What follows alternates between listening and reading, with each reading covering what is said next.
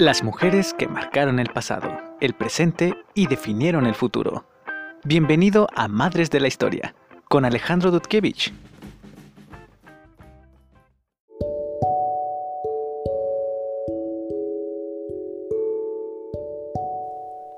Hola queridos escuchas, amantes de la historia, bienvenidos a Madres de la Historia. Yo soy Alejandro Dudkevich y hoy te voy a hablar sobre una mujer que es relativamente muy conocida, y que sin embargo ha pasado bastante desapercibida para muchas personas que no están metidas en este mundo de la astrofísica, de la astronomía, de la física en general.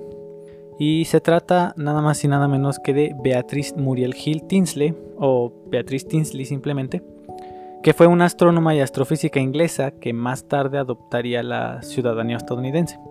La historia de Tinsley es bastante eh, interesante porque sus aportaciones al campo de la astrofísica y al modelo de clasificación de las galaxias y las estrellas y a la teoría de la expansión del universo y su geometría contribuyeron muchísimo a llevar a cabo avances sin precedentes, avances históricos eh, en el campo. Entonces vamos a empezar desde el principio, ¿ok? Beatriz Muriel Hill nació el 27 de enero de 1941 en Chester, Inglaterra. Ella fue la segunda hija de tres hijas de un matrimonio con origen galés y escocés. Eh, su padre era de Gales y su madre era de Escocia. Eh, su familia era una, una familia con una profunda pasión por la literatura y la música, que obviamente Beatriz heredó, porque de hecho ella llegó a ser, llegó a ser una violinista muy talentosa y además escribía poesía. Ok, entonces Beatriz fue una niña prematura, que nació en medio de la guerra, la Segunda Guerra Mundial. recordemos que ella nace en 1941, cuando la guerra apenas había empezado dos años antes. Entonces, eh, Chester, la ciudad de Chester, estaba muy cerca de Liverpool y Liverpool era uno de los lugares, por así decir, de alta peligrosidad en la guerra, porque era muy propenso a los bombardeos de la Alemania nazi. Entonces ella nace prematura y para colmo durante enero, en, en medio del invierno, un invierno gélido, los inviernos en Inglaterra son extremos. Entonces, pese a la escasez de recursos que había en ese entonces, porque la comida, el, carbón y otros víveres estaban restringidos, estaban racionados en esa época en Inglaterra debido a la guerra, los vecinos de la familia, los vecinos de sus padres, deciden donar sus raciones de carbón, que era para que los ocupaban las estufas de las casas en esos entonces, deciden donarlos para ayudar a mantener a Beatriz caliente y fuera de peligro, entonces cuando la guerra termina en 1945, la familia se muda a la ciudad de origen de su padre en Landaf. En 1946, ya luego de que finaliza la Segunda Guerra Mundial, eh, cuando Beatriz tenía 5 años, su familia se traslada a Nueva Zelanda porque su padre había aceptado un trabajo en la iglesia anglicana de aquel país, era creo que obispo, no, perdón, era vicario en la iglesia anglicana de, de Nueva Zelanda. Esto lo llevó a una carrera eclesiástica durante varios años que más tarde eh, lo llevaría como que serviría de trampolín para que se pasara a la política, ¿no? Entonces mm, se trasladan a Nueva Zelanda y debido a que pues se habían trasladado de muy jóvenes, bueno, Beatriz tenía apenas 5 años, se le pega ese acento, ese ligero acento característico de, de Nueva Zelanda, sobre todo de Nueva Zelanda, de la isla del sur, que es conocido como kiwi, que aunque no difiere mucho del inglés de Inglaterra, por ejemplo, que no tiene regionalismos, que no tiene palabras características de esas, de esas provincias, es un poquito bastante difícil de entender si los turistas no, no están acostumbrados a ese acento. Eh, las tres niñas, sus hermanas y ella, asistieron, como era costumbre, a una escuela femenina distrital y obviamente a la iglesia. Iban a la iglesia todas las semanas. Beatriz se destaca muy pronto por ser una, brillante estudiante, por ser el top de su clase, por tener buenas calificaciones. De hecho, esto queda evidencia porque tenía las mejores calificaciones de la clase, hasta el punto que incluso es promovida de medio año a una clase más avanzada. La promueven porque en su clase ella simplemente iba muy adelantada, entonces la cambian de año. Y pues en este nuevo año, en este curso superior, pues su talento se potencia todavía más y, queda en evidencia que era una niña bastante inteligente. Curiosamente, eh, desde siempre, desde muy chiquita, adquirió como una especie de manía, por así llamarle, por organizar eh, su tiempo estrictamente. Tenía horarios estrictísimos que ella misma se ponía y siempre buscó como estímulos que saciaran una curiosidad innata que ella tenía y un hambre de conocimiento. Ella siempre estaba buscando qué aprender, cosas que leer, cosas que investigar, cosas que saber. Como ya te dije, su familia era amante de la literatura y esto se vio reflejado en que Beatriz desarrollara una habilidad para la poesía y para la prosa desde muy temprana edad. A ella le gustaba mucho escribir poemas y cartas y de hecho llevaba su diario y en él escribía sus pensamientos, sus vivencias, sus inquietudes y solía también escribir poemas que enviaba en forma de cartas a su madre o a su nana o a su abuelita también. Unos años después, su padre renuncia a su puesto como vicario en Sudbridge para mudarse a New Plymouth, donde ejerció el mismo puesto en la iglesia de New Plymouth, y Beatriz y sus hermanas comenzaron e-, entonces a asistir a la escuela preparatoria central. Eh, Beatriz era una niña de muchísimo talento, y muchísima habilidad. Su vida escolar siempre estuvo llena de actividades, este, de clases de ballet, de clases de piano, de clases de violín, asistía al club de pony, entre muchas otras actividades, que no dejaban lugar a que ella se aburriera, porque incluso cuando no estaba en esas clases, ella siempre se encargaba de estudiar en los libros o buscar en otras fuentes conocimiento sobre matemáticas, sobre geometría, sobre biología, o si no, pues simplemente como ya te dije, escribía poemas. Y de hecho es, era muy característico de ella eh, observar lo que la rodeaba y escribir en su diario o en sus poemas esos pensamientos que tenía con respecto al mundo que la rodeaba. Entonces es en estos años que Beatriz eh, es apodada Beetle o escarabajo, que es un apodo que la acompañaría por el resto de su vida. Entonces a pesar de que siempre estuvo muy ocupada de que su ajetreada vida escolar estaba, válgase la rebusnancia, muy ajetreada, esto no impidió, no le impidió a Beatriz que descubriera a los chicos a una edad bastante temprana y de hecho se comprometió muy rápido a la edad de 17 años, ya estaba comprometida. Pero pues como suele suceder en estos casos, un año después rompió ese compromiso. Nada más ingresar a la preparatoria, Beatriz ganó el premio de cuerdas, o así dice en la biografía, no sé muy bien cómo traducirlo, el premio de cuerdas, debido a su entusiasmo por la música y su deseo de convertirse en una violinista profesional. Ella sentía gran pasión por la música, es una pasión que la acompañaría el resto de su vida. Eh, se convirtió en una actividad importantísima para ella, en, su pasión. Durante la secundaria incluso llegó a ser directora de la orquesta y del coro escolar. Eh, hay, una, hay una foto donde se muestra a ella donde están en el coro de la escuela y ella está dirigiendo la orquesta y su hermana, su hermana Rowena, está tocando el piano. Entonces, a la edad de 14 años, fue que se, interesa por la astrofísica, gracias a, como te dije, que era muy curiosa y que siempre estaba investigando. De hecho, le pidió a su profesora, a una de sus profesoras, Joyce Jarrell, que le prestara algunos libros para tomar como referencia, unos libros de séptimo curso, cuando ella estaba apenas en quinto curso.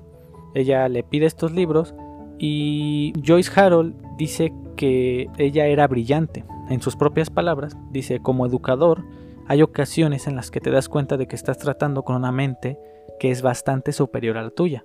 Beatriz entraba en esa categoría. Pero no nada más era una apasionada de la ciencia, porque su maestra de inglés dijo que su entendimiento del idioma y su pasión por el, por el idioma inglés la llevaban a disfrutar muchísimo de la literatura inglesa. Entonces era una, una niña muy, muy, muy inteligente, muy hiperactiva, muy curiosa y que impresionaba tanto a sus maestros como a sus compañeros de clase por igual, porque era era de un talento increíble, ¿sí? O sea, era, estaba muy, muy adelantada a sus compañeros de clase. En 1954, su hermana mayor, Rowena, se convirtió en Dux de la preparatoria y obtuvo una beca para la universidad. El Dux es como un término que se usaba en la, en la preparatoria para designar como una especie de representante estudiantil más o menos que ejerce funciones de liderazgo sobre los otros estudiantes y que además hace también tareas de administración en diversos niveles de la escuela. Es, como un nombramiento honorífico, pero que también tiene sus responsabilidades, ¿no? Entonces, los directivos de la escuela estaban eh, seguros de que Beatriz seguiría el mismo camino que su hermana y estudiaría literatura inglesa.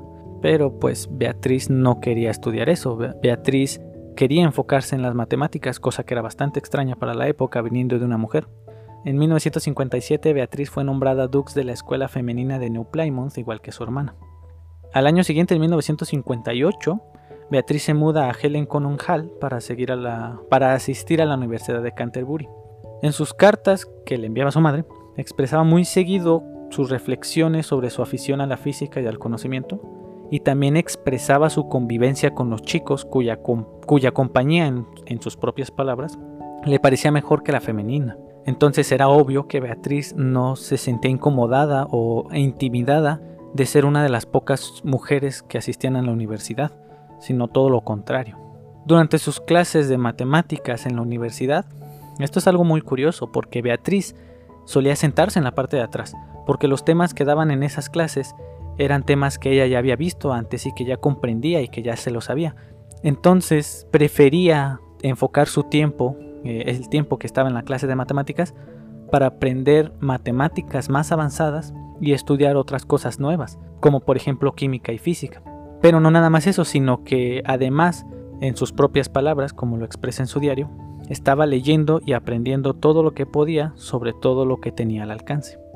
En el segundo año, Beatriz platicó con su profesor acerca de qué materias debería estudiar, si eh, matemáticas o física, y escribe en su diario, quiero ambas, las matemáticas para poder razonar y la física para poder aplicarlas. Entonces al final, Beatriz se decide por tomar las dos asignaturas, física y matemáticas, y dejar de lado las clases extracurriculares, como la música y todos esos clubes, y de hecho por lo mismo casi no tenía tiempo para invertirlo en la música, que como te dije era su pasión.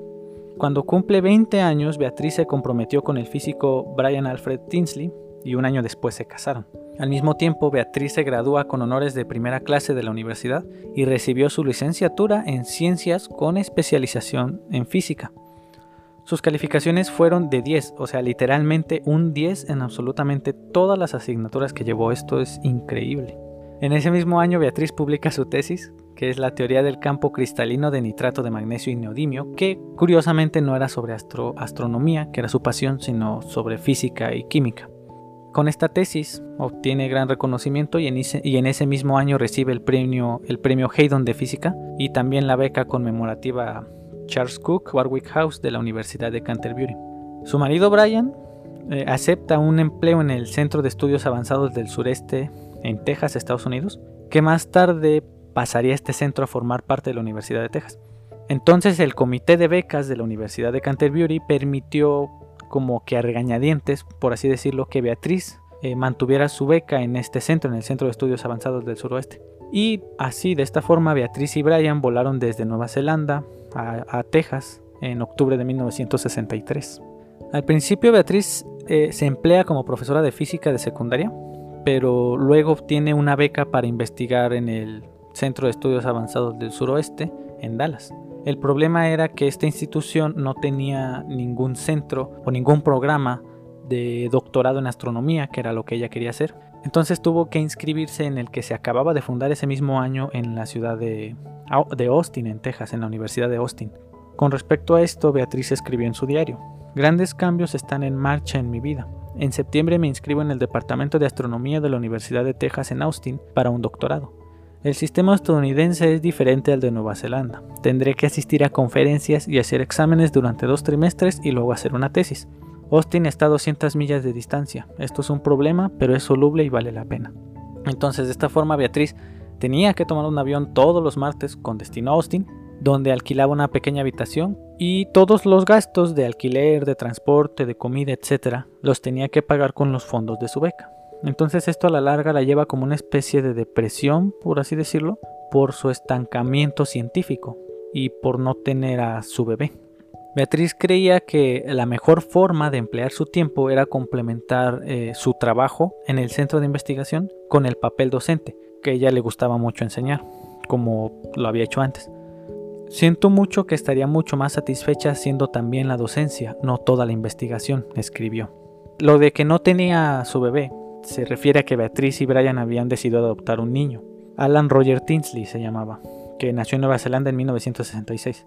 La adopción de Alan trajo un cambio eh, muy notable en Beatriz, que estaba encantadísima con el niño y parecía muchísimo más alegre que antes. De hecho, de una de sus antiguas compañeras de la universidad recibió su visita en Nueva Zelanda y escribe sobre ella que se veía encantada, que se veía muy entusiasta, muy animada, que la adopción de Alan le había traído como que nueva energía. Entonces la principal prioridad de Beatriz era cuidar de, Alan, de su hijo. Ser madre era su prioridad número uno.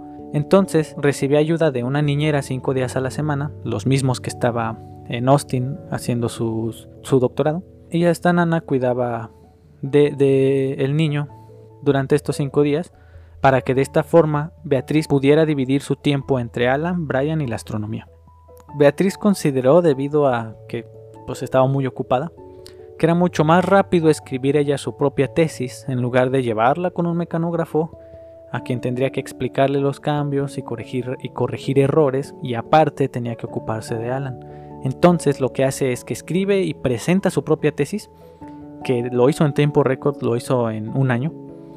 Y esto dejó impresionados a todos porque no solo se había tardado muy poquito en escribirla, sino que además este trabajo, cuyo punto era la evolución de las estrellas y las galaxias, marcó un paradigma en el campo. Y de hecho aún a día de hoy sigue siendo un referente para la astrofísica. El trabajo que ella publicó como tesis sigue siendo citadísimo en muchos trabajos y muy consultado. Eh, no soy físico ni nada por el estilo, pero voy a tratar de explicarte más o menos y a grandes rasgos el tema central de esta tesis, que como te digo revolucionó la astronomía, en base a lo que he podido investigar sobre ella. La tesis se centraba en la evolución de las galaxias a lo largo del tiempo y su importancia en la expansión del universo porque en esos entonces se pensaba que las diferencias entre una galaxia y otra se debían mm, únicamente a efectos cosmológicos, o sea, a características del propio universo. Sin embargo, Beatriz plantea una idea que es que hasta entonces no había sido considerada, que la vida y la evolución de las estrellas que habitaban las galaxias condicionaba la evolución de las mismas galaxias. Porque, como seguro sabrás, cada estrella tiene una evolución, un tiempo de vida desde que nace hasta que muere. Entonces Beatriz creía que esta evolución era fundamental para entender la forma en la que el, universo evoluciona y se expande, para entender la geometría universal. Entonces el gran problema, obviamente, es que cada galaxia tiene miles de millones de estrellas y pues resulta imposible medir cada una de esas estrellas para saber por el proceso evolutivo que ha pasado cada una. Entonces es por esto que Beatriz creó una clasificación para cada estrella agrupándolas de acuerdo a su masa y en función de sus características, pues todos sabemos que las estrellas de características similares evolucionan de forma similar. De esta forma podríamos definir claramente lo que es una protoestrella, lo que es una enana, una enana roja, una enana blanca, una gigante roja, etc. ¿no? Entonces, Beatriz dividió la vida de, las, de, la galaxia en intervalos de tiempo de 10 o 20 generaciones en las que las estrellas se formaban y se destruían. De esta forma se simplificaba una observación que de otra forma no había sido posible, porque como te digo son millones de estrellas. Y no nada más eso, sino que simplificaba otras cosas también, como por ejemplo la masa constante, o sea que la proporción de estrellas en cada clase es siempre constante entre generación y generación también planteaba que todos los elementos presentes en la galaxia son reciclados constantemente, que la proporción de estrellas entre generaciones es siempre homogénea y otras cuestiones más en las que no me voy a meter porque como te dije no soy físico y corremos el riesgo de malinterpretar todo mal. Entonces, un modelo de la galaxia podría describirse por cuatro números. Su masa total, la fracción de gas convertido en las estrellas en cada generación, la mezcla de masas formadas y la edad de la galaxia. Esta clasificación propuesta por Beatriz su trabajo demostró que la evolución del universo es un proceso muy complejo y que hace falta considerar muchos más factores antes de intentar datar la vida del universo, de tratar una historia que cuadrara de forma precisa con la realidad, porque la preocupación de los astrofísicos y de los astrónomos siempre ha sido darle una edad aproximada al universo, y el modelo de Beatriz planteaba una serie de condiciones para poder medir esa edad. Entonces, pese a que esto fue revolucionario, como te cuento, como, solía suceder en, esos, en el campo de la ciencia en esos entonces, el trabajo de Beatriz Tinsley fue ignorado eh, en gran medida por sus compañeros hombres, que esperaban que esa investigación o esas propuestas o esas teorías fueran avaladas o reconocidas por astrónomos que tuvieran mucho más experiencia y sobre todo que fueran astrónomos o astrofísicos varones. Bueno, regresando a, la vida personal de Beatriz, el 7 de mayo de 1968 su madre Jean Morton eh, murió, lo cual significó un, un golpe durísimo para Beatriz, que consideraba a la familia como una de las cosas más importantes de su vida y que particularmente quería muchísimo a su mamá. Su madre era una de las personas más queridas por ella. Su segunda hija, también adoptada, que se llamaba Teresa Jean Tinsley, nació el 10 de mayo, el mismo día en que se celebraba el funeral de su mamá. Por esa época Beatriz estaba apartada de la astronomía porque los cuidados de sus hijos y, de su, su trabajo como violinista en la Richardson Orquesta le consumían muchísimo de su tiempo. Además, no era raro que su marido Brian se ausentara muchísimo de, de casa debido a sus obligaciones con la universidad. Entonces Beatriz tenía una gran presión tanto de, en el ámbito profesional como en el ámbito del hogar. También Beatriz se ocupaba de trabajos menores como enviar copias de trabajos científicos de otros investigadores y trabajar como científica visitante en la universidad. Científica visitante es un eufemismo porque en realidad ese trabajo se acercaba más a lo que haría una secretaria y esto la tenía profundamente frustrada. Luego consigue un modesto empleo en la, National Science Foundation, también escribió y criticó duramente la discriminación de la mujer en el campo de la ciencia y la astronomía. Normalmente la mujer era dejada de lado o no eran tomadas en serio por sus compañeros hombres que sí recibían el, conocimiento, el reconocimiento completo por su trabajo. Una situación que, como ya te dije, Beatriz estaba viviendo por sí misma. En enero de 1972, Beatriz decide tomarse una licencia de tres meses de la universidad y visita junto con sus hijos el Instituto de Tecnología de, California, que también era conocido como Caltech, en Pasadena, para trabajar en el Observatorio Hale. Durante esta época Beatriz estaba visiblemente más feliz y de hecho escribió en su diario, estoy trabajando muy duro, disfrutando, disfrutando enormemente la vida rodeada de eminentes astrónomos y astrofísicos. Este es un lugar muy prestigioso. Regresaré a Dallas con ideas que durarán años. Cuando Beatriz asistió a una reunión de la Sociedad Americana de Astronomía en 1972, lo hizo con mucho entusiasmo, estaba muy emocionada y conoció a grandes, a grandes científicos, a grandes astrónomos. Entonces cuando regresó a Caltech, regresó con muchísimo entusiasmo y muy feliz por las ideas que en las que estaba trabajando, las ideas que se le habían quedado y que planeaba desarrollar. Ella siempre tuvo la esperanza de ser ascendida catedrática en la Universidad de Texas, porque casi no había mujeres en la facultad. De hecho, ella misma escribió que de cada 52 catedráticos solamente uno era mujer. Entonces, aunque esperaba que la nombraran tarde o temprano, no sabía quedarse quieta porque siempre, todos los días estaba escribiendo ensayos, presentando sus trabajos, asistiendo a reuniones, etc., siempre moviéndose de un lado a otro. En 1973, Beatriz aceptó una cátedra temporal en la Universidad de Maryland College Park, cerca de Washington, donde su marido Brian estaba trabajando. Y con esta nueva oportunidad, Beatriz como que se muestra mucho más positiva, mucho más feliz, porque en sus propias palabras, al fin se le reconocía como un miembro importante de la comunidad astronómica y estaba complacida con su nuevo trabajo. En 1974, Beatriz viaja al Instituto de Astronomía Teórica en Cambridge, en Inglaterra, en donde le ofrecieron un empleo durante tres años, un empleo parcial. Anteriormente Beatriz ya había intentado por años obtener un empleo bien remunerado en la Universidad de Texas, porque los empleos que ejercía en esa universidad eran mal pagados, eran muy poco prestigiosos y no le gustaban.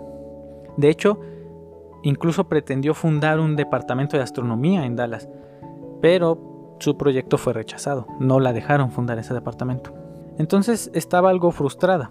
Por eso su experiencia en Maryland y Cambridge eh, la emocionaron muchísimo porque le demostraron que podía ser tratada con dignidad y, el respeto que, que, merecía por parte de otros astrónomos y esto la motivó muchísimo. Tanto la Universidad de Yale como la de Chicago le ofrecieron un puesto como profesora asistente en su universidad. De hecho hay una anécdota muy interesante porque uno de los directivos de la Universidad de Dallas durante una reunión de científicos en la que Beatriz asistió, vio a Beatriz que estaba ahí con ellos y se acercó y le dijo, oiga, usted me mandó una carta, ¿verdad? Que quería un puesto en nuestra facultad. No se preocupe, le contestaré pronto. Y ella, muy, muy quitada de la pena y muy feliz, le contestó, no se preocupe, me estoy decidiendo entre Chicago y Yale porque claro, era ya, ya era demasiado tarde. Entonces, en 1975, Beatriz y Brian se divorciaron luego de años de problemas matrimoniales, principalmente debido a la separación, porque como ya te dije, Brian siempre estaba ausente.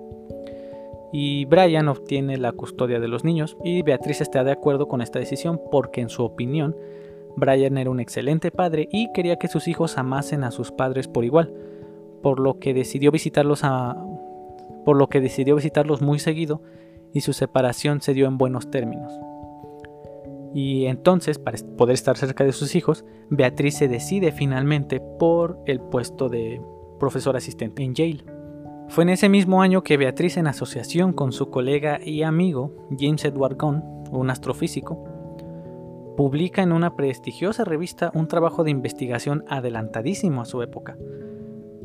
Porque porque vamos a ver, antes de la década de 1990 la comunidad científica estaba convencida de que la expansión del universo no podía mantenerse constante, ¿sí? Que de algún momento a otro, esta debía parar por efecto de la gravedad que actuaría, por así decirlo, como un freno, compensando esta expansión de alguna forma. Entonces, este freno gravitatorio provocaría que la expansión del universo desacelerara, desacelerara en algún punto. Esto era como un hecho prácticamente. Y no fue sino hasta 1998 cuando los descubrimientos hechos por el telescopio Hubble demostraron que la expansión del universo no solo continuaba, sino que se estaba acelerando con el paso del tiempo, lo cual llevó a un descubrimiento sin precedentes y que revolucionó la historia de la astrofísica. Pero, ¿qué pensarías si te digo que 20 años antes, Beatrice Tinsley y Edward James Gunn ya habían propuesto este hecho?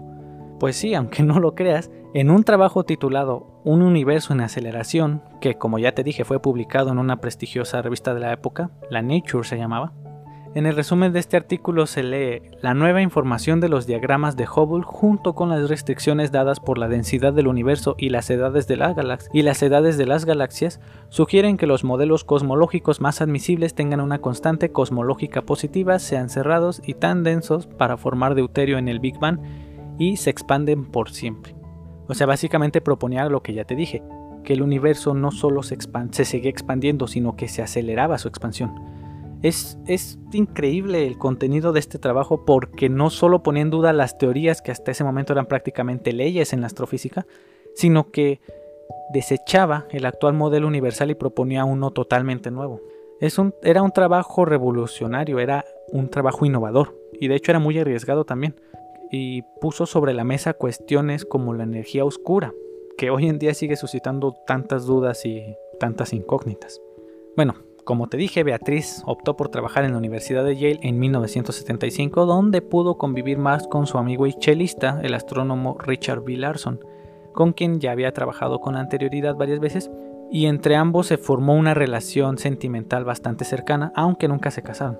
Ese mismo año, en 1975, en marzo concretamente, Beatriz recibiría la beca Alfred P. Sloan, lo que le permitió contar con el dinero suficiente para continuar con sus investigaciones y sus trabajos, y le permitió financiarse viajes a Inglaterra, a San Diego, a Berkeley, a Cambridge, a Santa Cruz, a New Haven, etc.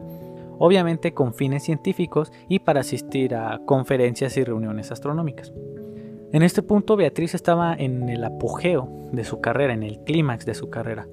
Y es aquí cuando se asocia con, estudiantes, investigadores, pregraduados y una gran variedad de científicos, con los que publicó un sinfín de obras sobre la evolución estelar, la vida de las galaxias, las pistas evolutivas para estrellas de diferentes características, y trabajos sobre las diferentes galaxias, como por ejemplo las espirales y las elípticas, las gigantes y las enanas, etcétera, etcétera. De hecho, el conocido libro que escribió con Larson, titulado Propiedades fotométricas de modelos de galaxias esféricas, que trata acerca de la formación estelar en galaxias interactuantes y peculiares, sirvió para cuantificar las propiedades de lo que se conoce como galaxias starburst. Las galaxias starburst son galaxias cuya tasa de nacimiento de estrellas es muy superior a la de una galaxia normal. Tienen muchísimo más índice de nacimientos de estrellas. Beatriz también continuó con el estudio de diversos modelos cosmológicos, siendo de hecho uno de los pocos astrofísicos que defendió la existencia y la relevancia de una constante cosmológica que Albert Einstein ya había planteado décadas antes. En 1978 Beatriz fue promovida a profesor de astronomía en la Universidad de Yale porque te recuerdo que ella no era profesora, era profesora asistente. Y junto con este cargo se le nombra directora de los estudios de posgrado, lo que la tenía bastante emocionada, aunque como ella misma expresó prefería dedicarse a dar clases y llevar a cabo sus investigaciones, porque durante ese primer semestre no dio clases, sino que se enfocó de lleno en su trabajo como directora. De todos modos, ella estaba muy feliz, porque podía ocuparse en la ciencia y además ayudar a los estudiantes que lo requerían. Ella, como te digo, siempre quiso ser maestra y le gustaba mucho ejercer la docencia. Como ya te dije, Beatriz Tinsley estaba en el clímax de su carrera científica, cuando la tragedia se hizo presente. Un inesperado cáncer de piel le fue detectado en 1978, que luego se confirmó que se trataba de un melanoma que se había alojado en su pierna. Un melanoma es un tipo de cáncer que es el tipo de cáncer más común. De hecho, el primer diagnóstico que le dieron es que solo tendría el 50% de probabilidades de vivir. A pesar de esto, Beatriz no se dio por vencida y decidió enfocar sus esfuerzos en luchar contra la enfermedad y enfocarse en sus deberes con sus estudiantes, así como proseguir con sus investigaciones. Seguía atendiendo a diversas reuniones astronómicas en todo el mundo a pesar de su enfermedad y se sometió a varios tratamientos para tratar de mitigar el cáncer que la estaba matando. Sin embargo, y pese a que siguió trabajando duramente durante tres años más, finalmente murió el 23 de marzo de 1981 cuando solamente tenía 40 años. Beatriz Tinsley fue una mujer incansable, curiosa, exigente y soñadora, no solamente exigente con otros, sino también con ella misma. Desde temprana edad mostró una inteligencia sin igual y un talento como pocos, características innatas de ella. Y estas características, sin embargo, no impidieron que ella conservara su humildad y su buen sentido del humor. Era una persona muy humilde y que siempre se preocupaba por los demás. Tenía muchísimo aprecio por su familia, que consideraba que era su tesoro más, más valioso, y apreciaba la amistad de sus colegas y sus compañeros. La amistad era, era uno de los aspectos de la vida más importantes para ella. Odiaba la hipocresía y siempre buscaba la justicia y ayudar a los que más necesitaban de ella, ya fueran estudiantes o colegas científicos. Ella era una mujer incansable, como queda demostrado con su biografía. Y de hecho, prueba de esta determinación es no darse por vencida por el cáncer y seguir hasta donde el destino la llevara, hasta las estrellas, a los confines del universo que durante toda su vida te había sido objeto de su atención y la había fascinado tantísimo. Te recomiendo mucho que busques sobre Beatriz Tinsley. Hay algunas biografías publicadas que puedes leer gratis en internet y si tienes oportunidad de comprarlas también te las recomiendo mucho. De hecho, su papá, porque ella y su madre fueron las primeras miembros de su familia en morir. Sus hermanas y su papá sobrevivieron, al igual que su esposo y sus hijos, obviamente. Su papá escribió sus memorias acerca de Beatriz Tinsley y mucha de la información que te he contado la cuenta él y también contamos con mucha información gracias a los diarios que llevaba Beatriz.